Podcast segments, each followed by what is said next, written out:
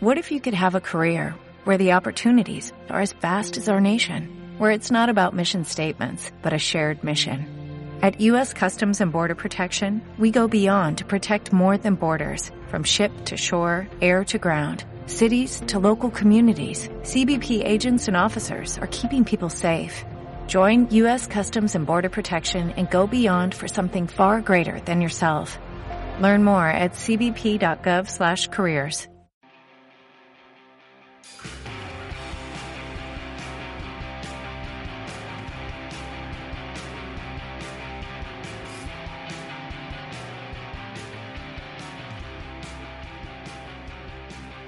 ¿Qué tal amigos? Bienvenidos a una nueva edición de NBA 2, Dos Locos hablando de baloncesto. Yo soy Rodrigo Azurmendi, acompañado por el inspector Alberto Roa. Alberto, eh, se terminó la NBA, pero se vienen las Olimpiadas. Es el momento de hacer un análisis eh, rápido pero profundo de lo que se viene. Podemos hablar de candidatos, de sorpresas, de, cómo ha sido la preparación de algunos equipos. Eh, hay mucha tela para cortar. Yo diría que podemos ir directamente a analizar los grupos. Pero, eh, ¿cómo andás? ¿Tanto tiempo?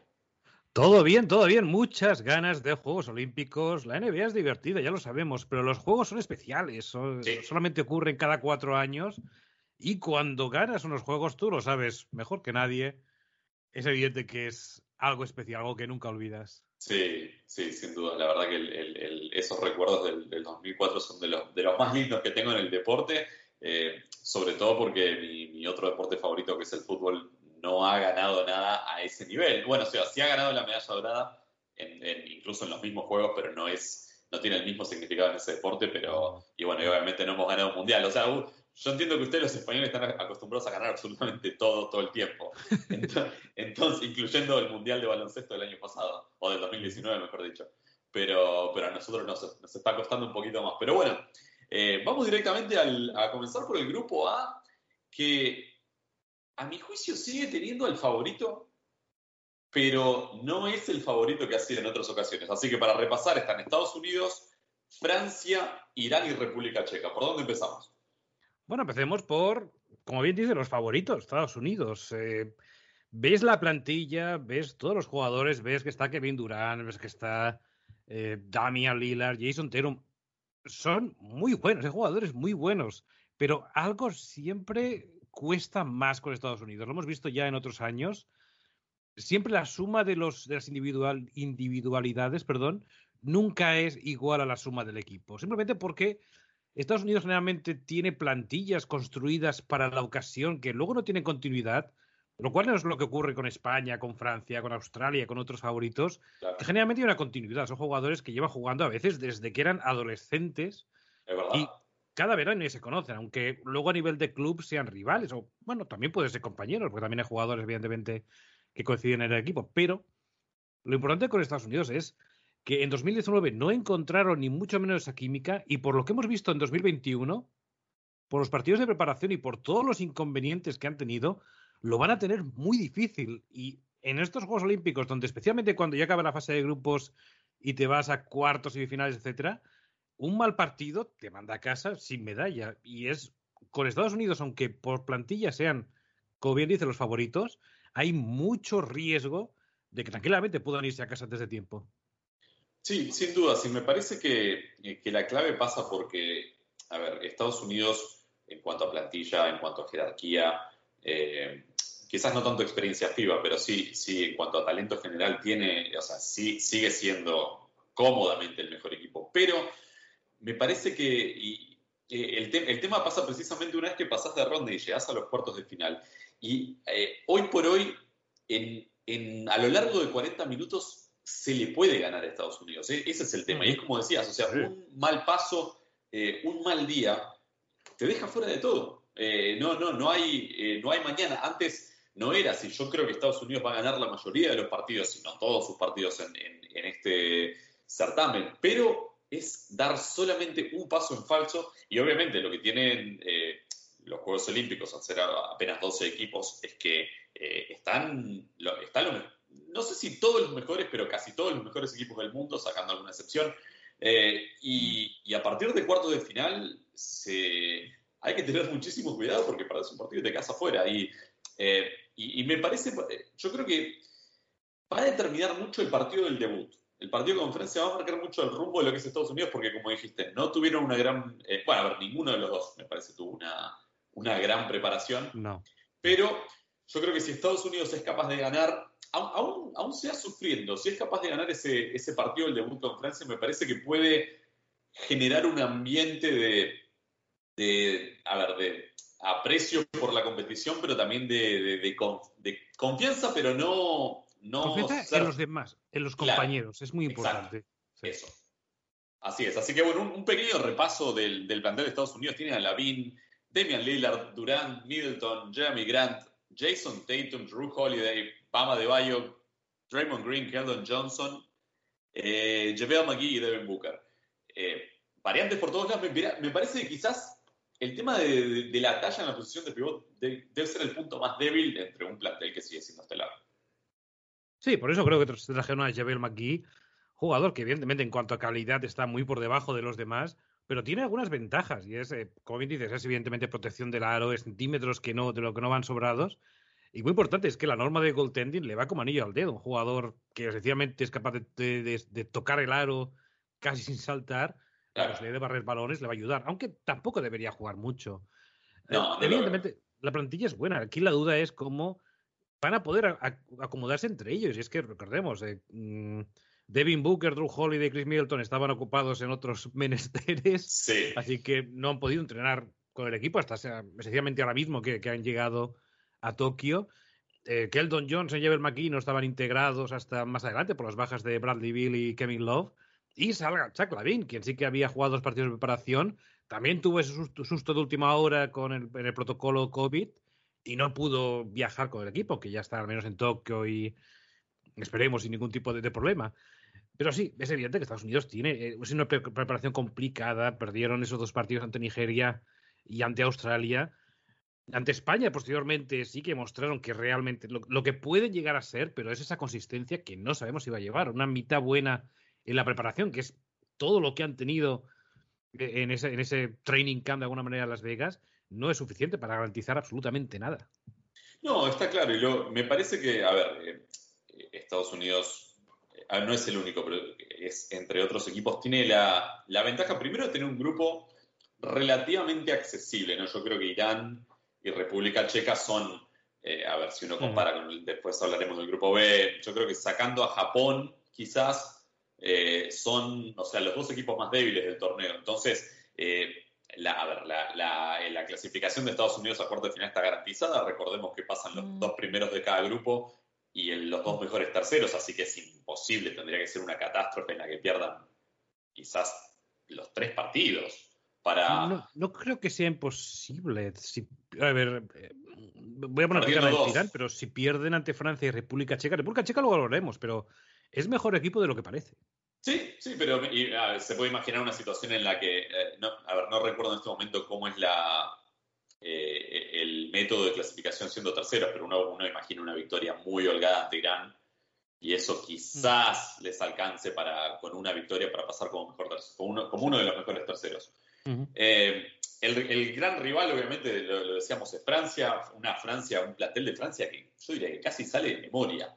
Es, es, casi calcado el mismo plantel de siempre, con, obviamente con, eh, con Nando de Colo, Fournier, Gobert y, y Batum como, como las caras más conocidas, pero también eh, Andrew Albisi, Poirier ha estado, eh, Mustafa Paul y Peter Cornelis han estado. Eh, Yabusel encontró un poco el ritmo después de un paso bastante discreto por la NBA. Eh, Luau Cabarrote es un jugador que a mí me gusta, pero que es muy rachero. Y bueno, Frank Antiliquina es, ya lo conocemos en los Knicks, pero bueno, es un jugador que a nivel FIBA te puede dar, dar mucho. Mm. yo creo que Francia eh, yo, creo que yo creo que Estados Unidos va a ir de menor a mayor en el torneo por todas las razones que diste, no solo por la falta de química y de partidos, sino por, por eh, la situación de Lavín, el hecho de que tres jugadores se sumaron en el último momento, el hecho de que dos de esos jugadores con el otro, con el tercero, no se deben poder ni ver en estos momentos. Eh, hay, hay muchos factores. Yo creo que Estados Unidos está en su punto más débil en este primer partido contra Francia y me los imagino yendo de, de menor a mayor a lo largo del torneo. No sé cómo lo vemos.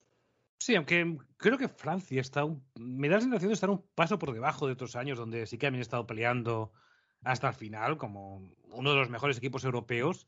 Es evidente que hay, equipo, pero me falta quizás una referencia. Fournier, Batum, que han sido en otros años, no sé en qué punto están y ha tenido una preparación muy complicada, perdiendo ante España, perdieron un partido ante Japón. Sí. Es decir, tengo mis dudas con, con Francia, veremos a ver qué ocurre cuando estén jugando. Pero eh, Tomás Hortel, que es un muy importante base, se decía, eh, ha tenido problemas físicos y hasta última hora era, fue duda. Incluso un momento que parecía que estaba descartado, pero finalmente volvió a entrar en la convocatoria.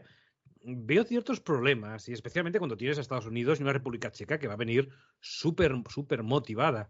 Eh, Irán es, evidente que les va a ayudar mucho porque es, creo que es con diferencia rival más débil de, de, este, de este campeonato. Sí, sin dudas. Pero Mm, Francia no, no, no me fío demasiado. Vamos a ver qué ocurre cuando, de nuevo, es desarrollar la química, es creérselo. Ya sabemos lo que puede hacer eso en equipos como España y Argentina en un mundial. Sí. Pero no soy tan optimista con Francia como he sido en otros años. Sí, a ver, convengamos que bien, eh, analizando las figuras que son Batum, eh, Gobert y Fournier, Fournier tuvo una temporada bastante discreta, termina yendo a Boston, ¿no? nunca se terminó de acomodar, pero Nicolás Batum sí tuvo una muy buena temporada, una temporada de redención casi al poder quedar libre finalmente de Charlotte y, reencontrarse con su mejor nivel. Así que me parece que, que llega en un punto alto. Eh, Rudy Gobert tuvo una sensacional temporada regular y unos playoffs en donde generalmente le pasa siempre lo mismo a, a Gobert de playoffs. Pero Gobert ha sido una suerte de bestia negra para Estados Unidos. Eh, incluso me pareció leer alguna declaración de Popovich diciendo que se vienen preparando para Francia desde hace bastante tiempo. Eh, Gobert con, con, su talla, con su capacidad defensiva y también con su conocimiento del básquet FIBA, ¿no? que, mm. tiene mucha más experiencia en FIBA que, que, la gran mayoría del plantel de Estados Unidos. Puede ser un problema, pero bueno, eh, está claro que nadie tiene el plantel de Estados Unidos, por ende nadie tiene el margen de error que tiene Estados Unidos. O sea, Francia, España, Argentina tienen que estar en, en, un nivel de bueno para arriba para tener chances contra, contra este tipo de equipos. Eh, Hablamos un poquito de República Checa, llega con Tomás Satoranski como gran figura, pero varios jugadores, eh, alguno, que ha pasado por la NBA, como Jan Vesely, eh, buen nivel. Eh, le pueden dar, yo creo que Estados Unidos quizás no, pero a Francia le pueden dar pelea, pueden darle una sorpresa ahí. Y, sigo diciendo que puede darle guerra incluso a Estados Unidos, sobre todo porque la República Checa tiene algo que pocos equipos tienen y es un, plan, un grupo de pivots muy efectivo. Es lo que esencialmente les acabó metiendo en, el, en, el, en los Juegos Olímpicos, sorprendiendo, a, sorprendiendo básicamente a, favoritos como Canadá o como, como Turquía, como Grecia. Sí. Y es básicamente por ese trío de pivos, sobre todo Andre Balvin, que es un jugador que muy desconocido dentro de la NBA, que en algún momento tuvo algún, alguna opción de intentar dar el salto como agente libre, pero cuando llega a los baloncesto FIBA se transforma, se convierte en uno de los pivots más sorprendentes de la liga. Patrick Auda, un jugador que es incluso desconocido en Europa, está jugando en la liga japonesa. Eh, pasó por España brevemente, pero sin dejar mucho impacto. También de repente tiene grandes partidos, los tuvo en el Mundial pasado, los tuvo en el Prolímpico, y además Jan Vesely, que evidentemente es una estrella en Europa, aunque con problemas físicos recientemente. Todo esto con la dirección de Thomas Aturansky, que es un jugadorazo. Lo es en la NBA, pero en baloncesto FIBA tiene esa, esa esa transformación que vemos en jugadores tipo Ricky Rubio, Patty Mills, que siendo el líder absoluto, siendo el jugador que tiene toda la responsabilidad del mundo, se transforma. Me parece un equipo muy sólido, tiene buenos tiradores. Eh, ves el fondo de banquillo, sí que no es gran cosa, pero tiene una rotación de 6-7 jugadores que en un buen día puede sorprender a cualquiera. No digo que vayan a ser favoritos de Estados Unidos, pero poca broma, este es un equipo muy serio. Mm, y cuando no tienes grandes pivos, creo que Francia tiene a Gobert, que evidentemente va a ayudar mucho. Pero si van a tener que depender demasiado de Javel McGee, por ejemplo, o Draymond Green protegiendo la pintura, a lo mejor Estados Unidos puede tener problemas contra la República Checa. No descarto nada con ellos. No, no, sin duda. Creo que, creo que Adebayo va a ser la, gran, la gran pieza en el, eh, protegiendo la pintura de Estados Unidos, porque no lo veo a McGee jugando demasiado.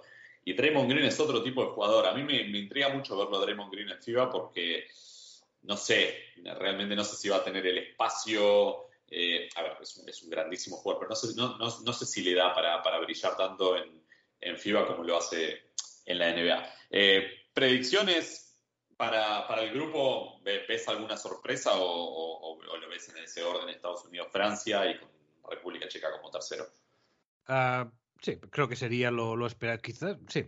De nuevo, no, no, creo que Irán es claramente el, el equipo inferior. Es un equipo que mm, está empezando ya a hacer el cambio generacional. Aún tiene jugadores clásicos como los Haddadi, como Nika Barkami, Rami, que es un, fin, un clásico de Irán. Fue de hecho el, abanderado del equipo de la ceremonia inaugural. Pero es evidente que no es un equipo que de, para tanto lleva. Es un clásico de, estas competiciones, pero generalmente raramente da la talla ante equipos europeos y americanos. Así que sí, es, realmente es cosa de tres. Para República Checa, ganar un partido, evidentemente, ayudaría muchísimo porque ya les garantizaría entrar como uno de los mejores de, grupo. Pero es un equipo que va a dar mucha guerra, aunque Estados Unidos y Francia, por historia y por nombres, tienen que ser favoritos. Sí, sin duda, coincido. Eh, pasando al grupo B, el, grupo B me gusta porque es el más parejo. Eh, puede, puede realmente pasar cualquier cosa. Están Alemania, Italia, Australia y Nigeria y la verdad que no, me, cuesta imaginar, a ver, es que en realidad no, no, no, bueno, creo que Australia lo va a ganar, me parece, ¿no? Pero si, me, si me pedís que te dé el orden completo del 1 al 4, la verdad que no estoy seguro, porque hay, hay mucho talento y hay, y hay mucha paridad. Eh, no sé, empecemos por el favorito que es Australia, un equipo que, que busca eh, poder conseguir esa, esa, esa, ansiada medalla olímpica. Eh, y bueno, y que llega también con las caras de siempre, yo diría, eh, sacando a Bogut, que ya no está, pero con la incorporación de Matisse Taibull, que es un defensor de, esos que dan miedo. Te voy a decir una cosa. Australia me parece, aparte de Estados Unidos, el favorito para ganar el oro. Vamos a. Eh, a ver, en los papeles sí. Pero en los papeles son como Francia. O como lo es Canadá en los torneos de América. Y después, no te, digo que, no te digo que siempre decepcionen, pero siempre se quedan a un pasito de donde podrían llegar, a mi gusto. Eh, el talento lo tienen, tienen el liderazgo de Patty Mills, tienen a, obviamente de la Vedova, Ingles, eh, tienen más NBA que de costumbre, porque está Josh Green, jugador de Dallas Mavericks, está Baines, está Exum, eh, tienen un gran plantel, tienen pivots como Chuck Landale que, que estaban, están dando bien y que se rumorea que podría dar el salto a la NBA, ya ha jugado en eh, baloncesto colegial en Estados Unidos. Eh, tienen un plantel largo, tienen tiradores, tienen experiencia, tienen conocimiento FIBA, tienen todo, tienen todo, para mí tienen todas las herramientas para, tranquilamente, para llegar a la final. Pero vamos a verlos, vamos a verlos. Me, encantaría que pudieran, a ver, romper esa, esa barrera y llegar eh, quizás a la final, pero no, todavía no me termino de fiar de ellos.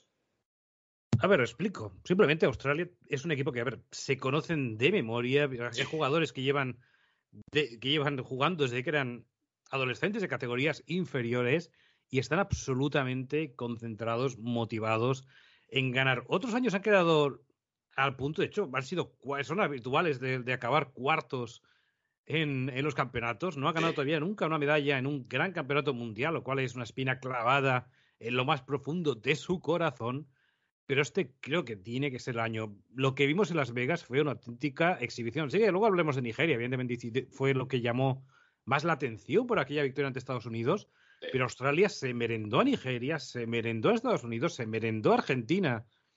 En esa preparación, la llegada de Matisse Taibull le da un, un extra especial, simplemente porque es una fiereza defensiva que Australia en algunas ocasiones había carecido, sobre todo cuando llegaban los partidos importantes y hemos visto a Patty Mills, sigue siendo ese matador absoluto, es un top 5 cuando llegan el baloncesto FIBA. Eh, es un equipo durísimo dentro de la pintura, incluso jugadores menos conocidos como los Nick Kay, por ejemplo, son durísimos en el rebote, tienen tiro. Eh, es un equipo completísimo. Más allá de Estados Unidos, que evidentemente tienen a las superestrellas, me parece el equipo con menos debilidades de todo el campeonato. Y sabiendo que para ellos, para la gran mayoría es ahora o nunca, incluyendo los Patty Mills, Joe Ingles, etcétera, Creo que este puede ser el año de Australia. Sí, sí, coincido. Y a ver, aparte, eh, no sé si a nivel FIBA, pero se pueden dar el lujo de, no tener al que objetivamente es el mejor jugador en el mundo, que es Ben ¿no? Y, y, poder eh, tener todas estas variantes, yo creo que tienen como decías, o sea, la combinación perfecta de tiro, liderazgo, defensa perimetral, eh, eh, talla y, peso en la pintura. Tienen, tienen todo, pero bueno, a ver, eh, como decías, o sea, la preparación en Las Vegas fue excelente. Vamos a ver cómo les va en el grupo. O sea, yo no los imagino no clasificando. Pero tienen un, o sea, no, no hay partido fácil, o sea, no hay, no hay partido accesible como lo puede ser Irán en el grupo A o quizás como lo puede hacer Japón en el grupo C. Acá son todos duros, quizás eh, no hay eh, un, cuco como, como, puede ser Francia o quizás como puede ser Argentina como segundo mejor equipo del grupo, pero Italia es duro, eh, Alemania tiene lo suyo y para mí Nigeria, yo creo que Nigeria, a ver, me hubiera gustado mucho más si Nigeria hubiera podido retener en el plantel a Monte Morris y a, y. Me parece que con ellos yo creo que eh, estaríamos hablando de Nigeria como quizás hasta un candidato a la medalla, pese a que, de nuevo, Nigeria es otra de esas fábulas de, que es como Canadá, o sea, pero clasifican seguido porque, porque juegan en África, ¿no? Pero de esos equipos que siempre prometen y siempre quedan en deuda. ¿Qué, te parece Canadá en esta ocasión, dirigido por, obviamente, Brown, técnico conocido en la NBA, ex entrenador de los Lakers y demás? Ah, bueno, sí, Nigeria es, es, es, en efecto es un misterio. Sí que Canadá en Estados Unidos y evidentemente fue lo que dio la vuelta al mundo. Y es evidente que es, una, es un equipo mucho mejor que lo, de lo habitual en equipos africanos que hemos tenido en, en estas competiciones, que generalmente, raramente se meten entre los ocho mejores del campeonato. Es evidente que Nigeria no le favorece nada a este grupo, eh, tengo mis dudas. Es porque tiene, al fin, y al cabo, el mismo problema de, Estados Unidos. Un equipo, es un bloque con muchos jugadores que nunca han jugado juntos, muchos debutantes tipo Yalil Okafor, que sí, que evidentemente tienen nivel NBA.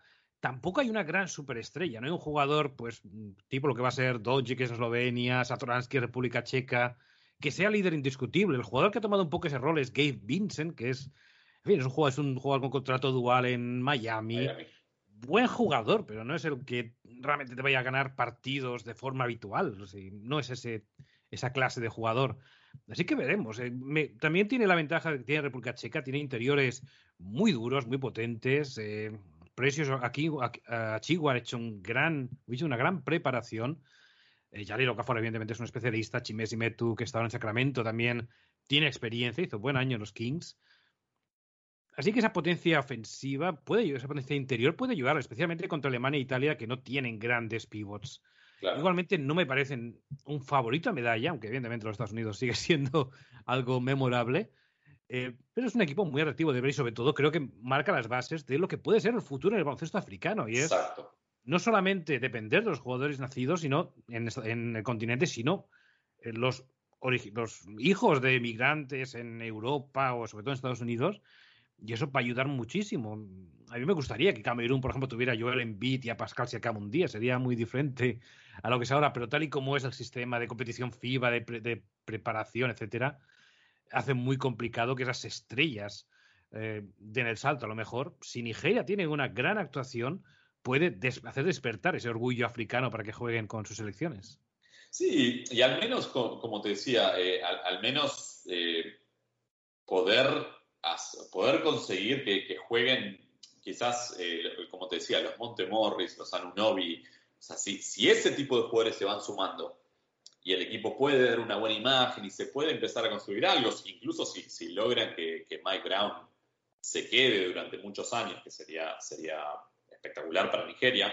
Está, si no me equivoco, está Jordi Fernández, también el, entrenador español de, de, asistente en Denver. O sea, si pudiera mantener ese cuerpo técnico durante un buen proceso, digamos, eh, mirando hacia los próximos Juegos Olímpicos, la verdad que sería muy especial. Uno ve los últimos drafts eh, y hay jugadores, ya sea nacidos en Nigeria o la mayoría de, padres nigerianos nacidos en Estados Unidos, hay cuatro o cinco jugadores en todos los años en todos los drafts, y muchos en primera ronda.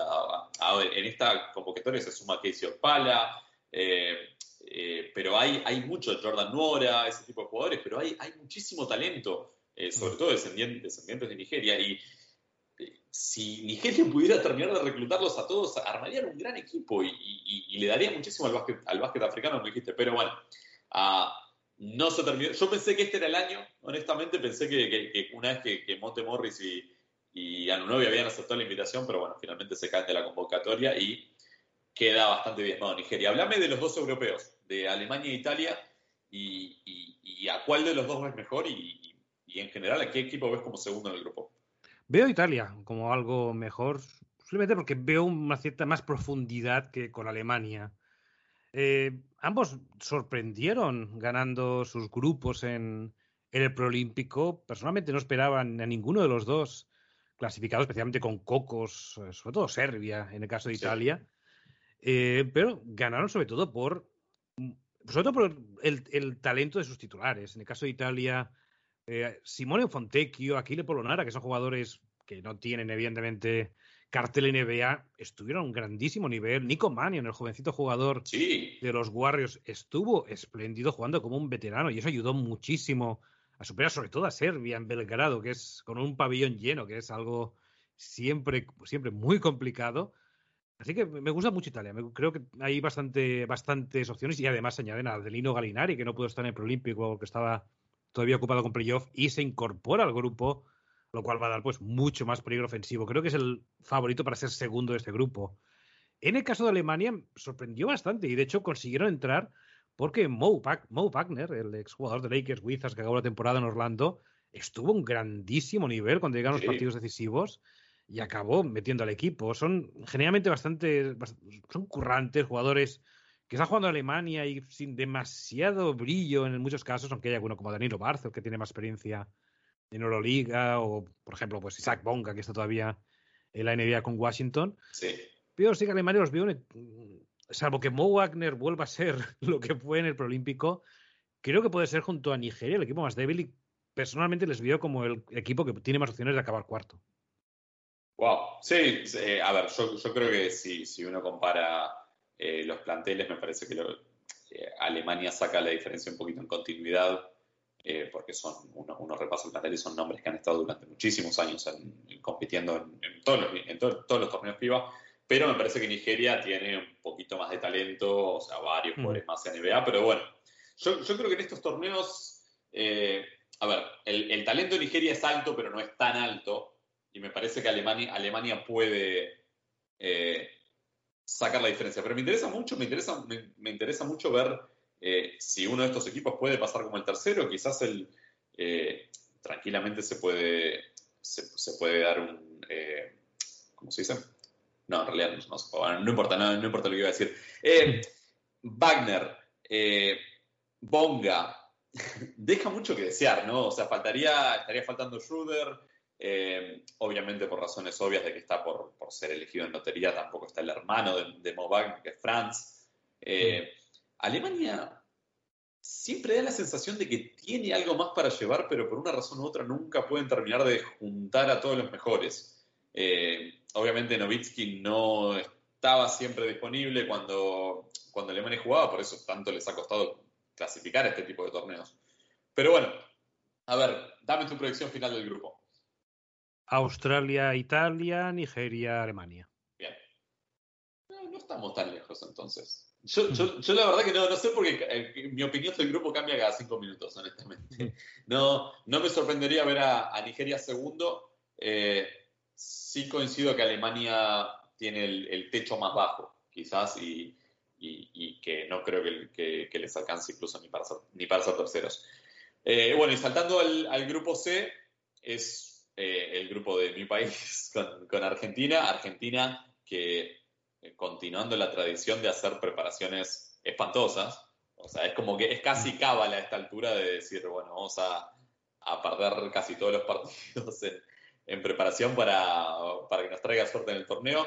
Eh, obviamente, España es el gran favorito.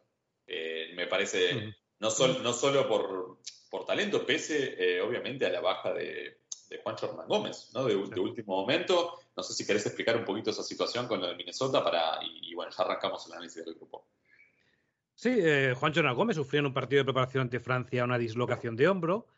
En un principio la selección española lo descartó, posteriormente vieron que no era tan grave, imagino, como, como debía, y le sumaron a la lista, pero ahí es cuando los Timberwolves usaron una cláusula no demasiado conocida, pero es que los equipos NBA técnicamente no pueden evitar que sus jugadores vayan a los campeonatos FIBA salvo que haya una lesión certificada.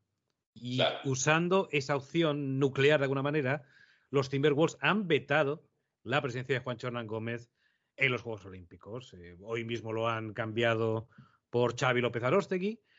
Eh, así pues, pues España pierde un jugador fundamental. Fue un jugador importantísimo en el oro de 2019. Evidentemente, un jugador con experiencia NBA, FIBA, hermano de Billy Hernán Gómez. Así que siempre, a nivel de química, siempre es bueno tenerlos juntos. Pero Juancho no va a estar y va a ser, creo, un problema. España, sí que luego sigue manteniendo pues, a Ricky Rubio, que viene a ser el MVP del Mundial, los hermanos Gasol, que sobre todo Pau ha sorprendido, sorprendió en el Barça jugando a mucho mejor nivel de lo esperado para un tipo de 40, 41 años que llevaba dos años sin jugar por lesión. Y más o menos, aún podemos ver que tiene 10, 15 minutos buenos. Usman Garuba va a ser la gran atracción para los ojeadores NBA, un candidato muy serio a ser como mínimo primera ronda del draft. Así que vamos a tener un, un equipo interesante.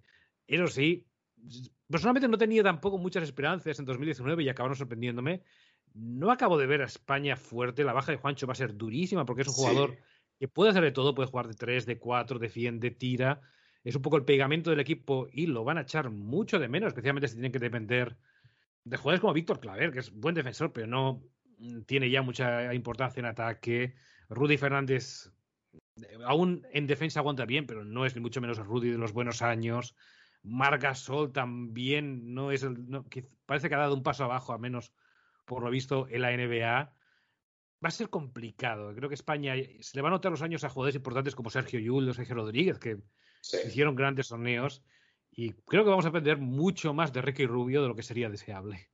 Sí, sin duda. Pero bueno, a ver, eh, si, si, tenés que depender de un jugador en FIBA, Ricky dámelo siempre, porque es, impresionante. Pero sí, da la sensación, obviamente, leyendo el plantel, que, que falta renovación en España. Falta eh, y, ni siquiera te digo que, a ver, nadie, nunca van a tener una camada como esta, ¿no? Es, muy difícil imaginarlo. Van a, siempre va a haber buenos jugadores, pero nunca va a haber una camada como esta. Pero da la sensación de que eh, Juancho, Billy, eh, Garuba, o sea, esos son los jugadores que, como que tenían que empezar a adueñarse del equipo, que, no esté Juancho es una baja gigante, eh, sobre todo porque, a ver, sí, le va a dar más protagonismo a Garuba, pero Garuba es un jugador totalmente distinto. O sea, no, no, no, no tiene ese tiro y obviamente no tiene la experiencia que, que tiene Juancho. Es una verdadera lástima eh, lo que decías de la, de la, famosa cláusula nuclear. Los argentinos la, los argentinos la conocemos porque San Antonio la ha usado alguna vez con, con Ginóbili y, nos hemos enojado bastante. Eh, yo creo que estos torneos eh, están hechos a la medida de España. España, quizás sí, o sea, muchos nombres están pasados de edad, pero es hay, tanta química, hay, tanto conocimiento entre los jugadores. Eh, obviamente, Scariolo es probablemente uno de los dos o tres mejores entrenadores del certamen.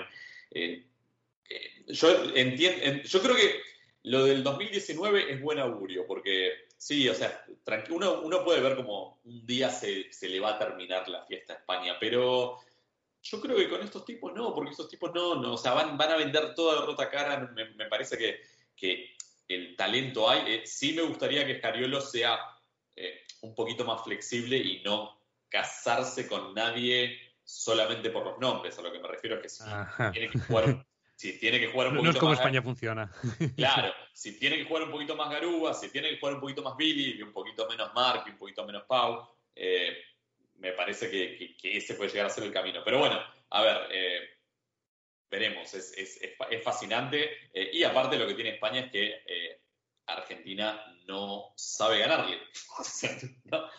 no, no, sé si desde que yo tengo uso de razón no recuerdo una victoria argentina, incluso eh, con Argentina llegando, llegando a un buen nivel en la final del 2019 y, ni siquiera fue pareja en la final. Entonces, mm. me parece que, España tiene, tiene mucho eso a favor.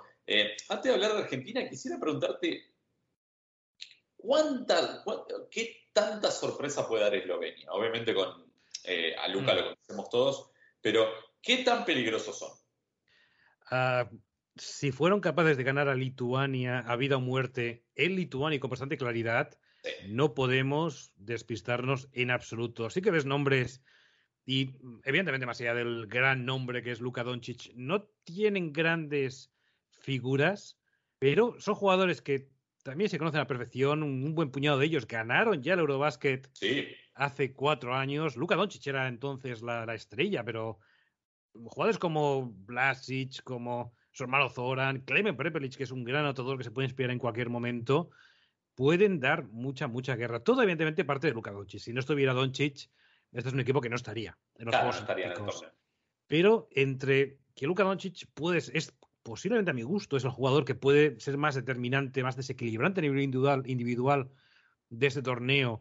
Le añades a Mike Toby, que es un jugador mm, tosco, tuvo alguna experiencia en la NBA breve con Charlotte, está jugando a buen nivel en Europa, pero es esencialmente el pivot ideal, porque lo suyo es ponerse debajo del aro y esperar ese pase, ese alley-oop de Luka Doncic, pues que atrae, quien, quien atrae todas las defensas se queda totalmente solo.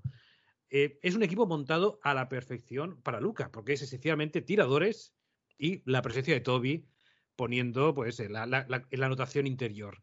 En ese aspecto, por esa sencillez de, razones, pero muy contundentes, puede ser un. Es un equipo imprevisible, porque nunca realmente hemos visto un equipo tan dependiente de un jugador en, baloncesto FIBA.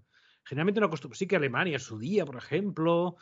Eh, pero lo de Eslovenia es un equipo especial. Eh, para ellos es un orgullo nacional. Eslovenia no es un equipo, evidentemente, o es un país que gane muchas medallas. Y creo que pueden dar la sorpresa. Es imprevisible porque, de nuevo, es un equipo totalmente único, pero no me sorprendería que acabasen primeros de grupo. Sí, yo les tengo miedo, te, soy sincero. Eh, no, no porque le tenga menos confianza a Argentina, sino porque eh, lo hemos, a ver, estos, estos tipos ganaron el, el Eurobásquet con, con Luca, cuando Luca era un niño. Mm. Eh, así que está bien que estaba Dragic también, pero eh, vamos, vamos a ver. Eh, yo, a mí, a, mí me pone, a mí la presencia de Lovenia como argentino me pone nervioso, porque, porque Luca es un jugador que es, o sea, a prueba de, de dobles y triples marcajes. O sea, no eh, es un jugador acostumbrado, incluso yo creo que le gustan más los tiros con, una mano en la cara y con tres tipos colgados que, los tiros normales, ¿no? los tiros fáciles. Entonces me, me, parece, tengo, tengo, un presentimiento de que Eslovenia va, va a dar mucha pelea y, me, los, me, los, imagino en, cuarto de final. Yo creo que, que, de, una, de una forma u otra, no sé si como mejor tercero o siendo uno de los mejores dos, pero me los imagino y en cuarto de final, bueno, yo creo que en todos los partidos, pero en cuarto de final le van a dar un dolor de cabeza al que se crucen. Eh, obviamente no, no, los veo quedando en el top 4, no los veo en rango de medalla, ¿no? Porque tampoco se juega de a 5, ¿no? Pero los, veo, los veo muy, muy peligrosos en, en, cualquier noche específica. Y, me parece que son, a ver, son, creo que son superiores a Japón, pese que Japón obviamente tenía Julio Lamas, eh, Japón viene a dar la sorpresa, como decíamos, contra Francia, tiene a, a Hachimura a buen nivel, eh, un segundo jugador de NBA, pero Eslovenia para mí es, es, es, el equipo que más me interesa ver en el torneo, porque, porque son el, comodín eh, y sobre todo con Argentina y España, que no terminan de llegar de la mejor manera, eh, me parece que Eslovenia puede, puede dar el golpe. Y bueno, te, te, pido a vos el análisis de Argentina, ¿qué, qué has visto en la preparación eh, y, qué imaginas en el grupo? la preparación no fue demasiado positiva. Fueron a Las Vegas, perdieron los tres partidos, sí. alguno de forma bastante clara. Uh, bueno, creo que engaña un poco. Creo que, como bien dices, no, son, no, es un equipo que tenga buena tradición en esas preparaciones. Parece que es, parece que pues, es una cuestión por defecto. A mí, a mí lo que me gusta al menos es que por fin hay una muy buena generación que va a estar ahí durante muchos años. Eh, siempre teníamos ese miedo cuando, sobre todo después de, de, Río, cuando ya se retira Manu. Pensábamos que se iba a retirar Escola, pero ya sabíamos que es el amigo es inmortal. Inmortal, sí. Cuando se acabó también, pues, en fin, los Delfino y compañía. Hay una muy buena generación, jugadores nacidos en los 90, los Campazo, los Deck, los Luca, Bildoza. Tiene, evidentemente, Bolmaro, por supuesto. Tiene, por supuesto, el, el, gran problema que siempre tiene Argentina, al menos desde que Oberto ya no está por ahí, que es el juego interior. Es siempre su problema. Veremos a ver Francisco Cáfaro qué puede hacer, cómo, cuál es su evolución, pero en el momento que tienes que depender más de un jugador como Marcos de Lía o Garizzi o lo que te puede dar Escola con 41 años, evidentemente ahí tienes, tienes un problema. Iba a depender, pues, el talento que ve Campazo. Campazo lo vimos en el Mundial de 2019, es, se transforma. Es, ya vemos, evidentemente los que han visto la NBA han visto detalles de lo que Campazo puede ser a su mejor nivel, pero lo que vimos en 2019 fue algo espectacular. Fue quizás la mejor base del torneo, con permiso de Ricky Rubio. Sí. Y está muy bien acompañado. Gabriel Deck ha crecido desde entonces. Luca Vildoza es un jugadorazo. Habrá que, ver, habrá que ver cómo es, evidentemente, esa conexión con Campazo, que no se pisen demasiado en cuanto a responsabilidades. Pero hay equipo. Lo único es la preparación. Da a notar que hay limitaciones y, sobre todo, el juego interior es muy problemático.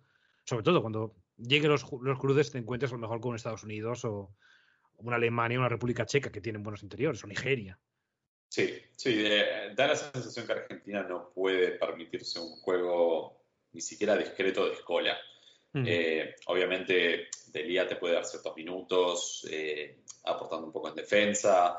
Eh, los otros internos, tanto, tanto Galici como, como Cáfaro, a, ver, a Galici no le da el nivel y, y, Cáfaro es un jugador que está en la Universidad de Virginia hace ya un par de años, pero un jugador que, al que las lesiones no lo dejan en paz. Eh, en Argentina estamos muy ilusionados con su evolución porque, a ver, es, él, es, el heredero, digamos, ¿no? Pero no, casi no ha podido jugar, o sea, nos ilusionamos mucho cuando fue a Virginia.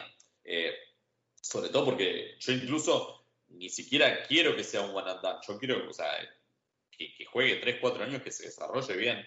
Eh, y, y no ha podido, no ha podido por el tema de lesiones, aquí está para hacer plantel y, para empaparse de, lo, que es el equipo y, aprender de escuela y, aprender de los compañeros, pero no, no lo veo aportando demasiado. Entonces, nuevamente Argentina va a depender de su perímetro y bueno, hay mucho poderío en el perímetro porque no es solo, no es solo Campazo, no es solo Vildosa, sino que es eh, la Provítola, que tuvo una temporada irregular, pero mm. que, ha demostrado que, que, cuando está encendido eh, lo puede hacer muy bien.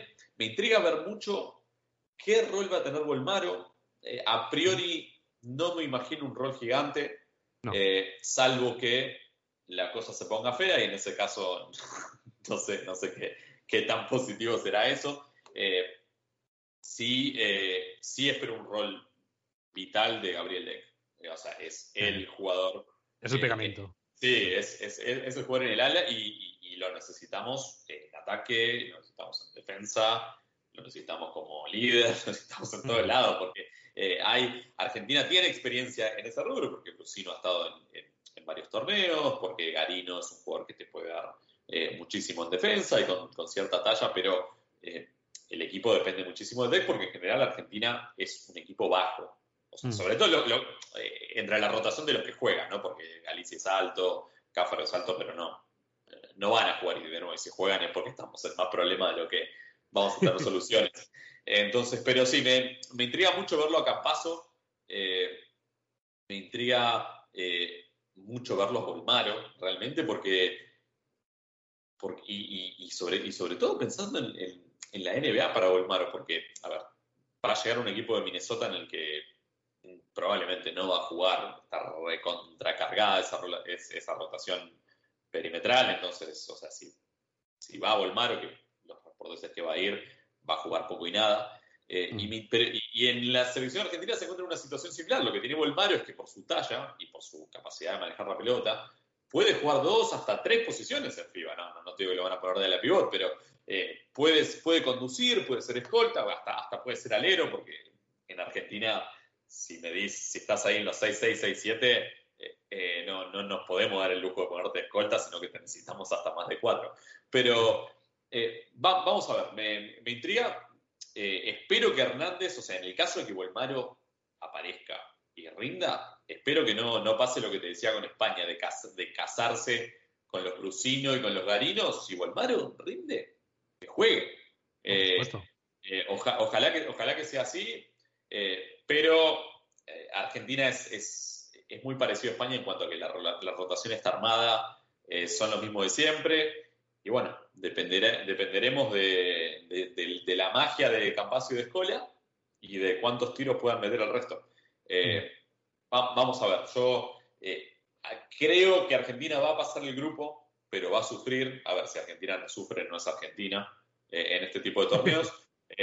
sí, es, algo, es algo normal. Y bueno, y a partir de ese punto es rezar que no te toque Estados Unidos en el cruce, ¿no? O sea, o bueno, eh, probablemente España no, no, nos tocaría porque al, compartir el grupo. No, seguro, eh, seguro que no. Y entonces es rezar que no sea Estados Unidos y a los demás me le animo a cualquiera, honestamente. A Francia, me le animo a Australia, me le animo a, bueno, los demás, Nigeria, Italia, todos esos, eh, no, no tengo problemas. O sea, sería evitar Estados Unidos para poder llegar a las semifinales. Y a partir de ahí, bueno, es eh, ya Argentina es objetivamente es el cuarto, quinto, sexto mejor equipo del, certamen. Es difícil o sea, pensar en una final cuando hay tanto talento en, otros equipos del certamen. No, no sé vos cómo, cómo, ves, cómo ves el techo de Argentina en este torneo. Sí, personalmente mi techo es parecido al, que hay en el Mundial y lo sobrepasó. Claro. sí que, fin, evidentemente hay siempre opciones de sorpresa, pero sí que no, no, no veo un equipo, no veo un plantel sobre el papel para, para medalla, viendo evidentemente la competencia. Y, no y diría que tampoco nos despistemos demasiado con Japón. Sí. Mm, más que nada porque, de nuevo, tiene evidentemente un entrenador súper experto como es Julio Lamas, que cuando se enfrente a Argentina les va a conocer especialmente bien. Me da miedo eso también. Y es un equipo que es mucho mejor de lo que generalmente estamos acostumbrados en, en, en, Japón. Más que nada porque, evidentemente, conocemos a Yuta Watanabe, quien tranquilamente puede ser de los mejores jugadores del torneo con responsabilidad y con el balón en las manos. Eh, hizo una muy buena temporada también Yuta Watanabe en Toronto y parece preparado para ser una muy buena segunda espada. Pero luego ves el equipo, tiene evidentemente el mismo problema que, otros y es que faltan pivots. Eh, cuando ves la liga japonesa, todos los extranjeros que vienen, y hay muchos, hay cerca de 20 ex NBA, juegan de pivot, porque Japón tiene un gran déficit de jugadores interiores. Y muchos de los que están ahora mismo, pues son Gavin Edwards, eh, Abby Cocky Schaffer, son jugadores que o son estadounidenses en nacimiento o son eh, mixtos porque no acostumbran a, generar muchos jugadores altos buenos. Pero con la, con la presencia de Watanabe y de Hachimura, que pueden jugar, pueden defenderse por dentro. Y luego jugadores exteriores, está Yuki Tokashi, está Yuda Ibaba, que son jugadores a lo mejor muy desconocidos fuera de Japón, pero tienen ya experiencia fuera del equipo. Eh, Togashi estuvo jugando la G League, Baba estuvo jugando en Australia, en el campeón de la Liga Australiana, con un récord secundario, pero de alguna manera mejora mucho su nivel al que está acostumbrado, a menos en cuanto a jugadores exteriores en Japón. Creo que pueden dar sorpresa, evidentemente, la motivación de jugar en casa. No van a tener un público a favor, lo cual es un problema importante por las condiciones olímpicas que ya conocemos, pero que nadie se relaje contra Japón, especialmente Argentina, porque pueden dar guerra, especialmente sabiendo que Argentina no va a hacer daño por dentro, que sería la gran debilidad de Japón. Mm, es un partido que creo que Argentina sería favorito, pero que no se despisten porque Japón puede dar una sorpresa. Sí, eh, y, para ir cerrando, eh, ese es el partido que me da miedo del, mm. grupo de Argentina, porque, a ver, eh, es prácticamente imposible pasar de ronda para Argentina si perdiera con Japón. Entonces, eh, vamos a ver, ojalá que, ojalá que a ver, Lamas va a tener, los va a tener recontra preparados y tienen bastante talento, como, como mencionabas, pero, ay, esperemos. Esperemos que no nos hagan sufrir demasiado. Pero bueno, inspector, nada. Eh, llegaron, cinco años se tardaron, eh, nombradas a Río 2016. Las Olimpiadas por fin llegaron, ya están acá. Es, eh, es, es, la despedida de unos cuantos, muchos de la generación española, la Argentina definitivamente de escola, o no, no sé, salvo que quiera jugar a los 50 en, a París, ¿no? Es, el próximo. Eh, París, luego Los Ángeles y luego Brisbane. quizás quizá lo vemos en, Los Ángeles dentro de, dentro de siete años. Porque no bañitos de nada. Sí, es, un niño. Ah, así que, pero bueno, nada, gran análisis como siempre, inspector. Y bueno, mucha suerte ojalá nos encontremos en la final de nuevo, ¿por qué no? A ver, ojalá, eh, el resultado ya sabemos qué va a pasar si nos encontramos en la final, porque el resultado es el mismo de siempre entre Argentina y España, pero bueno, a ver, estaría, estaría bueno. una cosa, el 100% de los campeonatos mundiales que se han jugado desde que existe este programa han sido España contra Argentina. ¿Es verdad? Es, eh, son, son hechos ineludibles. no digo que esté conectado, pero tampoco digo que no esté conectado. Claro, es, una realidad, es una realidad. No, no, no, es, ineludible. Así que bueno, inspector, Gracias por todo, amigos. Eh, la seguimos en cualquier momento. Suerte si tienen equipos en el torneo y si no, bueno, mejor. Así pueden disfrutar sin sufrir como lo que vamos a sufrir nosotros. Cuídense mucho. Hasta luego.